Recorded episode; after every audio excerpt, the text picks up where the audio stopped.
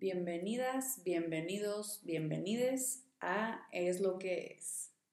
Hoy vamos a estar hablando de lo que a mí me gustaría recordar cuando sea mamá. Quizás ahorita no soy mamá, pero soy hija, entonces creo que algo de experiencia tengo en ese tema. Pensando en todos los consejos, aprendizajes, tomas de conciencia o veintes que me han caído en este proceso de años, pues para sentirme mejor, para ser mejor, para superarme y para cambiar la forma de hacer las cosas, pues para que funcionen a mi favor, obviamente. Pensando en todo eso, me angustia el pensar cómo le voy a enseñar a mis hijos para que ellos puedan tener esa información y crezcan lo más sanos mental y emocionalmente hablando, ¿verdad? Lo más sanos posible. Y pues no sé, o sea, que no se les tupa como a mí se me tupió, que no la caguen como yo, que no se aguanten. Y bueno, infinidad de cosas, pues para llevarlos por el camino menos pedregoso, ¿no? El, camino menos doloroso, que no le sufran tanto como uno a lo mejor le sufrió en su camino. Pienso en protegerlos, ayudarlos, guiarlos y pues, sobre todo amarlos por sobre todas las cosas eh, y bueno, yo creo que todos los papás quieren esa parte, ¿no? Pero bueno, yo pienso, ¿realmente se puede hacer eso? ¿Realmente está en mis manos protegerlos, ayudarlos, guiarlos, amarlos, por sobre todas las cosas? Y aquí es donde me cae un 20 gigantesco. Todos los papás del mundo, o bueno, la mayoría, quiero pensar, que eso es lo que busca, por lo menos, ¿no? O sea, guiarlos, cuidarlos, amarlos, protegerlos y la mayoría, al buscar eso, terminan controlando en lugar de acompañando. Chan, chan, chan. Así es, mis estimados. En lugar de acompañar, terminamos controlando. Y esto viene de generación en generación en generación. No es cosa nada más de nosotros y nuestra generación, ni de la de nuestros padres, ni la de sus padres. Lo vamos aprendiendo. Y esto me recuerda muchísimo a lo mismo que hacemos en pareja, que terminamos controlando en lugar de estar acompañando a quien elegimos, porque es una elección. Digo, un paréntesis en lo de las relaciones, ¿no? Tú conoces a alguien y se supone que tú libremente lo escoges o la escoges para estar con esa persona, porque pues quieres compartir tu vida, ¿no? Pasar momentos juntos, pues compartir cosas momentos, experiencias y también compartirse sus formas de ser, todo lo que son, ¿no? Esto es lo que uno busca cuando busca pareja, alguien con quien compartir. Pero pues resulta que al final también terminamos queriendo controlar a la otra persona, pero sí en el sentido de querer que sea conforme a nuestra expectativa, conforme a lo que buscamos en la vida, conforme a lo que queremos. Listo, cierro paréntesis regresando a la relación padre o madre e hijo o hija, es muy parecido, si se fijan, el padre o la madre, al querer cobijarlos, suavizarles la vida, terminan queriendo controlar ya sea lo de afuera, lo que pasa afuera, a su alrededor, para que no los dañe, o lo de adentro también, conforme a sus posibilidades y, y sus creencias y conocimientos de, de ellos mismos y de la vida, de cómo deben de ser las cosas, ¿no? Y me refiero como a controlar emociones, controlar reacciones, controlar conductas, etc. Y bueno, entonces, ¿qué es lo que queremos lograr como padres y madres? Que aprendan cómo afrontar la vida, las personas o hasta ellos mismos, o queremos evitarles la vida. Porque cuando tú les quitas los inconvenientes que trae la vida, no se desarrollan las herramientas que van a necesitar. O sea, pues les quitas las herramientas que van a tener para la vida. Pues esta parte, ¿no? De que lo que vives te hace desarrollar herramientas, porque aprendes que necesitas hacer frente de X o Y manera, pero bueno, lo aprendes. Como cuando dicen, nadie experimenta en cabeza ajena, pues hasta que la cagas, ándale, y aprendiste. Entonces, ¿qué es lo que queremos lograr? Cuando queremos que afronten la vida los acompañas, no les evitas las cosas. Y esto me recuerda a, una persona, acuérdense que aquí hablamos del primo del amigo siempre, ¿eh? Bueno, bueno, les decía de, un chavo, un hombre que crece con las creencias de la familia, de los papás sobre todo, eh, de la mamá principalmente. Y la mamá a su manera le empieza a enseñar que pues su hijo se merece todo en la vida y que no va a tener ningún obstáculo que él no pueda afrontar porque él es un chingón y él es un fregón. Y le enseña que, que puede decir que no, que puede reclamar, que puede opinar, que puede... Todo lo que él quiera lo puede. Y seguramente están pensando ahí, pues eso que tiene de malo, ¿no? Pues de malo no, no tiene absolutamente nada. Funciona. Claro, yo creo que una persona así que se abre camino solo en cualquier momento de la vida le va a funcionar poder tener su voz y su valía y sentirse chingón, sentirse que puede y que vale y que lo puede hacer.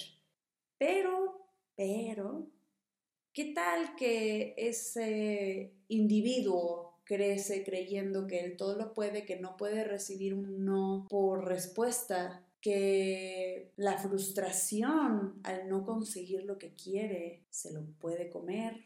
¿Qué va a pasar con ese individuo? Bueno, yo les puedo decir qué pasa con ese individuo. Ese individuo tiene una intolerancia a la frustración enorme y sus relaciones se basan mucho en, esta parte de, de lo que él quiere de lo que él puede y suele no considerar a la otra persona, sea quien sea, sea laboralmente, sea amorosamente, familiarmente, amistosamente. Como él todo lo puede, él no sabe errar. Y pues qué cañón, ¿no? Es, una forma muy diferente de evitarle la vida a alguien, no como normalmente lo conocemos, ¿no? De, de, alguien que sobreprotege a su hija, a su hijo, y no lo deja hacer cosas, y no lo deja arriesgarse, y no lo deja tomar decisiones, porque pobre, algo va a pasar, ¿no? Y lo está cuide, cuide, cuide.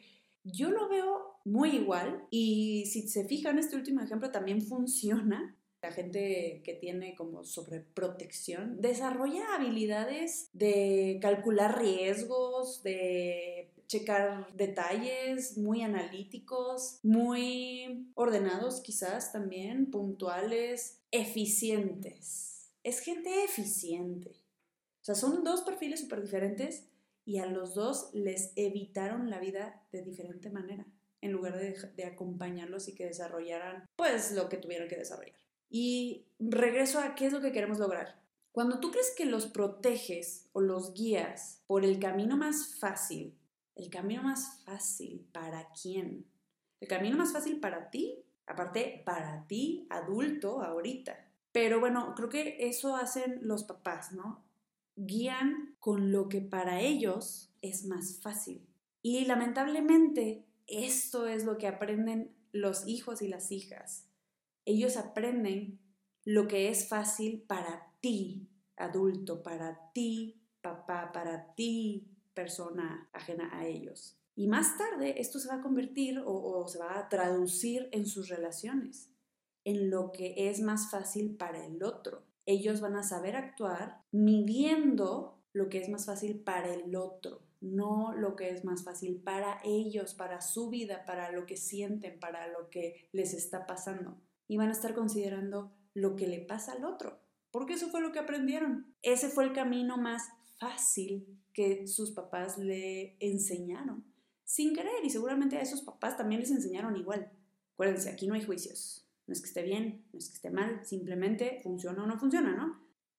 Entonces, cuando yo sea mamá, yo quisiera recordar que estoy para acompañar a mis hijos, no para controlarlos, ya sea su vida exterior o su vida interior, como ya les comenté.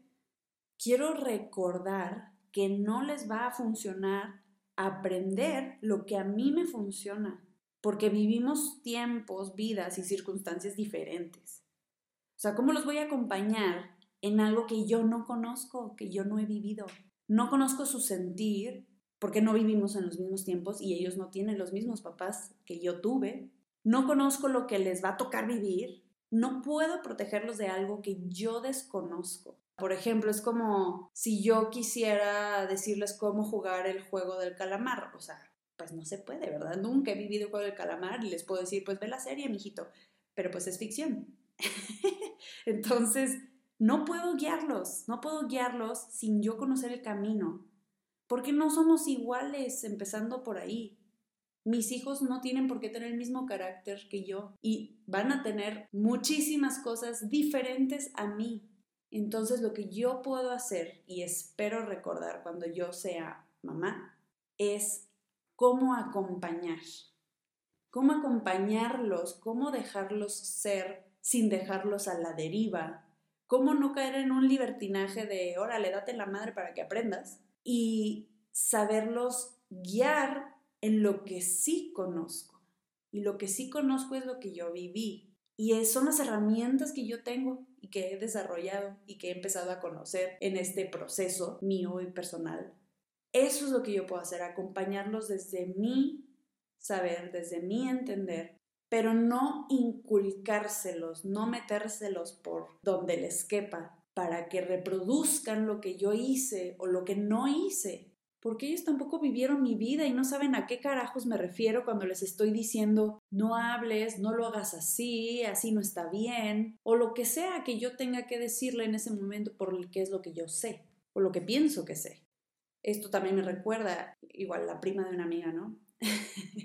me, me comentaban que el hijo es muy, le voy a llamar, consciente sobre sí mismo, eh, un niño muy independiente, quizás, un niño muy presente en él, que sabe decir que no, sabe decir lo que quiere, lo sabe identificar, sabe controlarse y controlarse me refiero como a regularse si tiene algo que hacer, lo hace, divide sus tiempos, es un niño organizado. Híjole, muchas cualidades que yo como adulta considero funcionales en, en muchos aspectos, ¿no? Y digo, y el niño aparte sabe jugar a su tiempo y sabe escoger para él. Es un niño que sabe decir, no, no te quiero dar un beso, con permiso, o no, ahorita no quiero hablar, muchas gracias. Y esto le empezó a traer problemas en la escuela porque pues contestaba de más, ¿no? O sea, en lugar de hacerle una cara bonita a la monjita, pues le decía que no quería hablar. Y entonces a la mamá le conflictúa mucho esta parte de cómo crees que le estás hablando así, cómo crees que no te dejas ayudar, cómo crees que le dices que no si y es una llamada de atención, es una queja. Y entonces yo le decía, bueno, pues qué increíble que tu hijo sepa decir que no. O sea, imagínate, va a llegar el abusador o la abusadora y no se va a dejar o van a querer imponerle algo que no le conviene y él va a decir, no, ni más, claro que no, yo no quiero eso. O va a querer algo y lo va a poder hacer cuando él quiere, sin tener que estar pensando si lo hace, si no lo hace, si está bien o si está mal. Él sabe lo que quiere, va a ser un adulto que va a poder decidir y hacer en su vida. Y le digo, ¿por qué lo ves? ¿Por qué lo ves como algo malo, no? ¿Por qué lo ves como algo que debería de cambiar? Porque es molesto. En otra ocasión lo lleva con sus amigas, reunión de señoras, y el niño le hizo, mamá, no quiero estar aquí, por favor, llévame a mi casa. Y yo me quedé así de, wow. Digo, yo aplaudía internamente de que, o sea, qué niño tan, tan asertivo. Que me imagino que como mamá decir, oh, este mocoso no me deja estar en paz y con mi tiempo, etc. Bueno, yo le digo, imagínate, o sea, qué bueno que te sepa decir lo que le está pasando, lo que no quiere y que te ponga un límite. Eso quiere decir que después lo va a poner él en su vida con los demás pero nos encanta que nos hagan caso, nos encanta que queden bien los niños, ¿no? Enfrente de los demás y que aparte, pues no nos den lata, que nos faciliten la vida. A todo el mundo como adulto le, le cae bien un, niño que no le da problemas, ¿verdad? Pues es, es muy cómodo que te hagan caso, que te den la importancia a ti, que te hagan las cosas más fáciles a ti.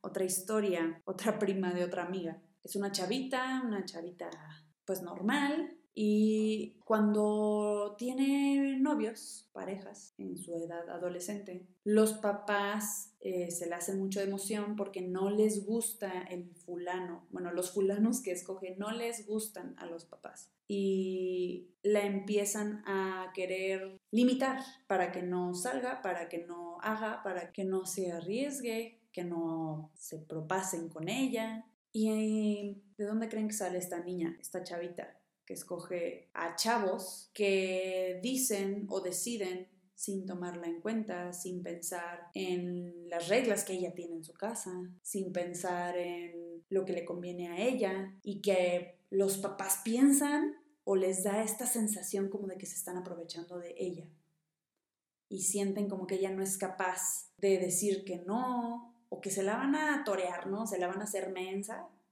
¿De dónde creen que viene una chava así? Pues de repetir la historia. ¿sí? Esta chavita aprendió que decir que no está mal, poner un límite es difícil. Le enseñaron que el camino más fácil o lo correcto va a ser lo que el otro decide, dice o piensa y que lo que ella pueda pensar no es correcto, no está bien o que es una tontería o que no importa. Digo, ya les platiqué más o menos cómo funciona esto. Creo que ya les cayó la pedrada, yo creo, ¿no? Entonces yo me quedo con querer recordar toda esta parte que como adultos se nos olvida. Queremos lo mejor para nuestros hijos siempre, yo creo, pero ¿en qué nos estamos basando? ¿En nuestras propias carencias? ¿En nuestras propias inseguridades? Aguas. Yo no sé ustedes, pero eso es lo que a mí me gustaría recordar cuando me convierta en mamá. Espero que les hayan caído unas cuantas pedradas y nos vemos a la próxima.